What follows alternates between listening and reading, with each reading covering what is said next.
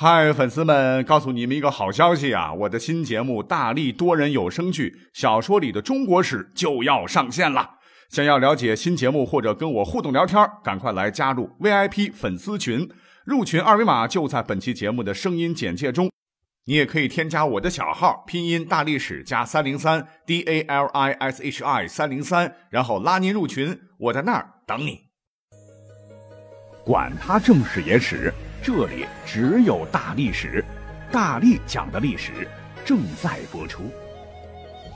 欢迎收听本期节目啊！今天我又是无意中看到手机推送的趣闻了，我觉得挺好玩，跟各位分享一下了哈。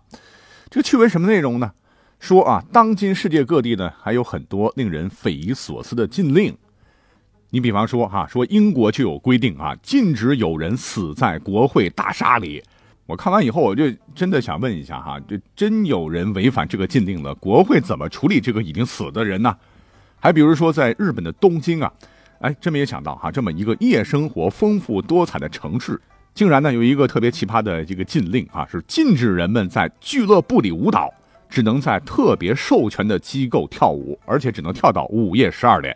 那更夸张的呢，还当属美国哈，比如说美国的这个罗德岛州啊，什么韦克菲尔德市就明文规定了，说市民在吃了大蒜四小时之内禁止上飞机。还有在美国的这个彭萨克拉啊，说女子由于在浴室使用电器不当而死亡，应罚款一百美元。这个更奇葩的就是在弗吉尼亚州，是禁止动物离学校、教室和公共饮食场所五百米之内交配等等啊，真是让人直呼。世界之大，无奇不有啊！哎，当然了，说的这些呢，只是抛个砖引个玉啊。因为我们是历史节目了，所以今天呢，我们就紧扣奇葩禁令这个话题，来深挖一下哈，看看在咱们古代呢，哎，有没有这个看起来很不可思议的禁令啊？我们也是换个角度吧，来讲讲古代的这个法律知识。那咱们都知道哈，在古代啊，皇帝最大。这个皇帝呢，有权颁布各种禁令啊，其中也出现了一些实在令人捧腹的内容。哎，我们就随便掐个时间点啊，从唐朝开始扒拉吧。那红鲤鱼、绿鲤鱼、红鲤鱼与绿鲤鱼与驴，哈，那说到鲤鱼，哎，我们都知道哈，那能做很多美味啊，红烧鲤鱼、糖醋鲤鱼、剁椒鲤鱼、香辣鲤鱼，嗯，真是美味。可是你知道吗？啊，在唐代啊，这些都是通通不能吃的啊，因为呢。唐朝有关部门当时是昭告天下啊，谁要是在河里面捞到鲤鱼，必须放生。如果胆敢贩卖，上了餐桌，嗯哼，重打六十大板。那历史上有名的唐玄宗呢，还专门为此两次下诏，是禁断天下采捕鲤鱼。哎，说到这儿，你们觉得很奇怪吗？哈，人间美味啊，这事儿啊，为什么上至皇帝，下至基层衙门，这个为了鲤鱼不惜跟吃货们翻脸呢？难道说鲤鱼在当时是国家保护动物，是濒危物种吗？哈，当然不是啊。那个时候的鲤鱼也是多了去了哈。那朝廷这里边停鲤鱼的根本原因啊，就是鲤鱼的名字。哎，你听，鲤鱼，鲤鱼啊，这个鲤和唐朝皇帝这个李姓同音呐。那古代皇帝都非常忌讳这个啊，你们吃鲤鱼，那不就是吃我们老李家人吗？啊，又是清蒸又是红烧的，你们想造反呐？啊，于是乎呢，鲤鱼们。啊，就在唐朝皇帝大大的保护下，在这段时间似乎是活得最滋润的。可是，由于鲤鱼天生是肉质细嫩、味道鲜美啊，啊，历朝历代都是老百姓餐桌上的美味。政府的一纸行政命令，哎，你说怎么能管得住啊？民间老百姓的嘴呢？啊，所谓是法不责众啊。老百姓啊，刚开始还能忍着，渐渐的呢，啊，就忍不了了。你这这不是暴殄天物吗？啊，咱们还是吃吧。结果呢，是各地衙门的工作人员啊，最后也是睁一只眼闭一只眼啊，就当做没看见啊，跟着老百姓一块吃。那这个奇葩的禁令啊，就这么的啊，后来成了一张废纸。那除了鲤鱼，唐朝皇帝呢，还对一种动物非常的友善。各位知道是什么呢？那就是嗷呜的老虎哈。因为唐高宗李渊的爷爷哈叫李虎啊，当时的这个西魏八柱国之一啊。所以呢，从李世民开始呢，啊，唐朝就是严厉禁止啊民间打老虎、吃虎肉、泡虎骨酒，啊，就连这个“虎”字呢，为了避讳啊，也必须用别的字代替。最后啊，用哪个字来代替了“虎”呢？那就是“马”。那么重点来了哈，你知道吗？啊，我们现在常用的这个马桶，告诉大伙啊，可跟这次唐朝的官方禁令有关呐。啊根据汉代的历史笔记小说集啊，叫做《西京杂记》记载，在汉朝呢，宫廷啊用玉制成虎子，老虎的虎啊，由皇帝的侍从人员拿着，干嘛用呢？以备皇上随时方便。那书里边讲的这个虎子就是坐便器，就是便壶。那为啥叫虎子呢？相传西汉时的飞将军李广射死卧虎。就让人铸成虎形的铜制逆具啊，把小便解在里边，表示对猛虎的蔑视，啊，这就是虎字得名的由来。可是呢，这玩意儿传到了唐代，啊，你就不能叫虎子了啊，因为这叫大不敬啊，是要挨板子，就逼着人们硬把这个虎子改成为了瘦子或马子。渐渐的呢，民间就俗称为马桶和尿盆啊，这也就是为什么我们称为马桶的由来。那讲到这儿啊，还可以再引申一个小故事啊。话说啊，当年是宋太祖赵匡胤平定四川呢，就将后蜀皇宫当中的器物呢全部运回了自己的这个大本营。结果呢，哎，这个宋太祖就发现一个镶满玛瑙翡翠的盆子，哎呀，欢喜的不得了啊，差点用来盛酒喝。结果哈，幸亏这个后蜀主的孟昶的宠妃，她叫花蕊夫人啊，是招来现身的。哎，一看这玩意儿，竟然被大宋的这个天子供在鸡案上，马上就要倒酒喝了啊！连忙就说：“别别别别，那玩意儿是我老公的尿盆 啊！”啊，惊得赵匡胤怪叫啊啊！使用这种尿盆哪有不亡国的道理呢？啊，太奢侈了，太骄奢淫逸了啊！马上就将这个宝贝击碎了。这补充一个笑话吧啊。那等到了北宋呢啊，也就是到了这个宋徽宗的崇宁年间啊，这个宋徽宗啊也是昏了头啊，竟然也向全天下发了一个令人唏嘘不已的禁令，引起了当时朝野的一片哗然。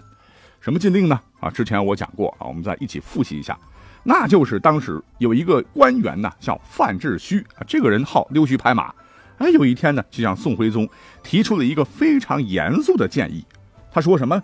说。京师有以土狗为业者，一行禁止。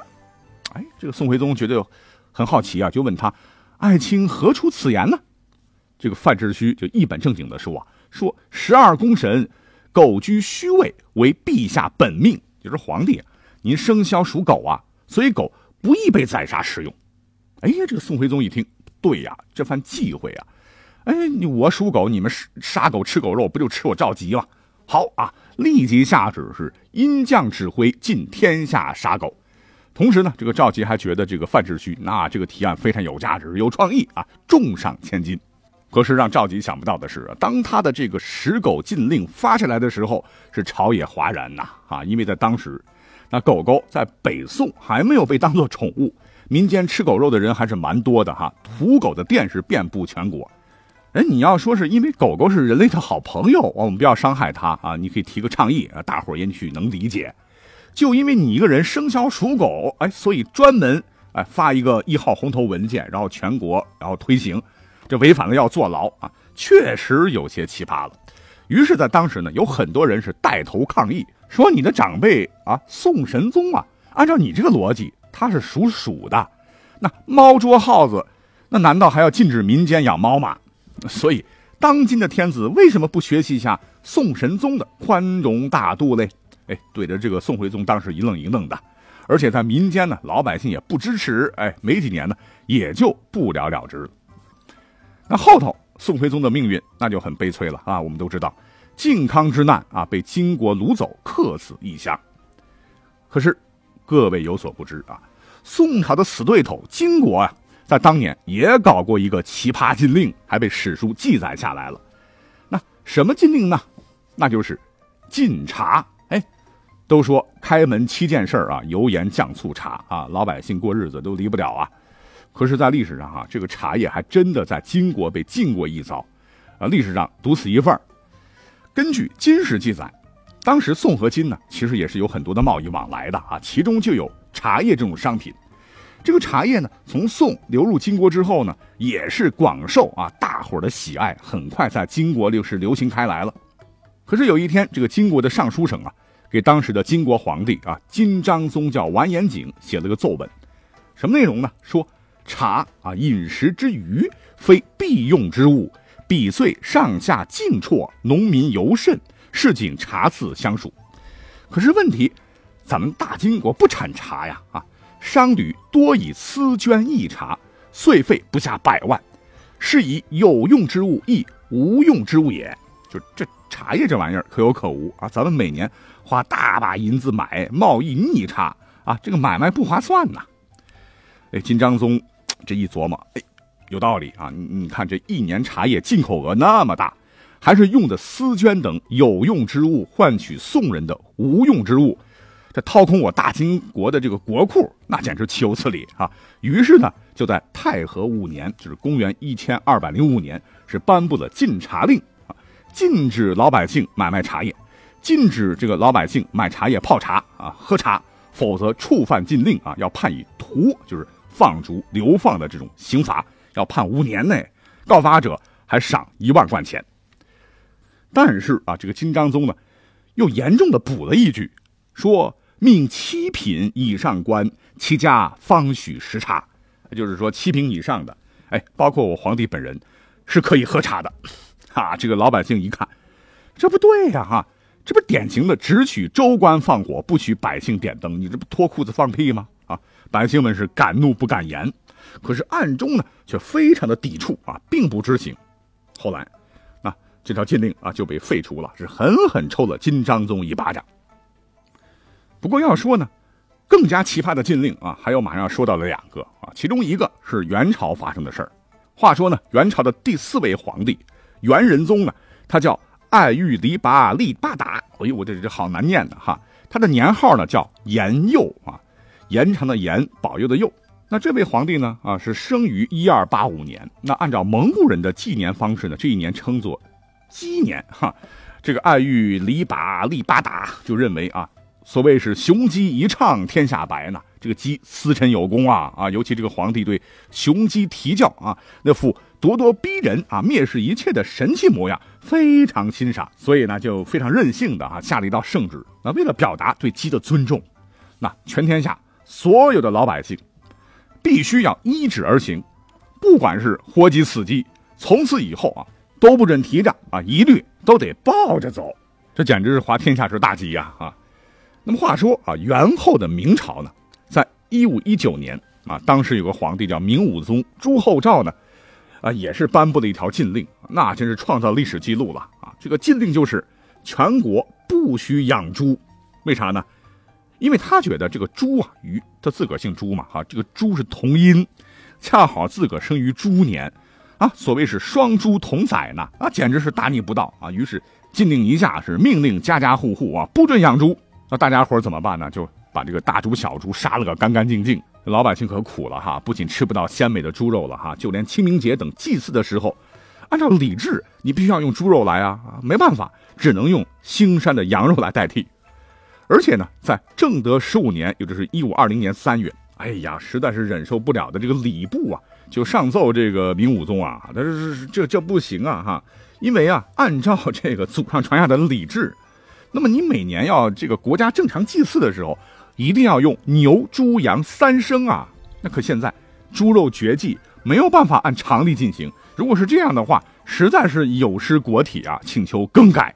结果呢，民间反弹的声音也很强啊啊！就迫于各方面的种种压力吧，明武宗啊就不得不悄悄的啊取消了禁令啊。但是内批仍用史，就是猪啊，就给自己留点面子吧。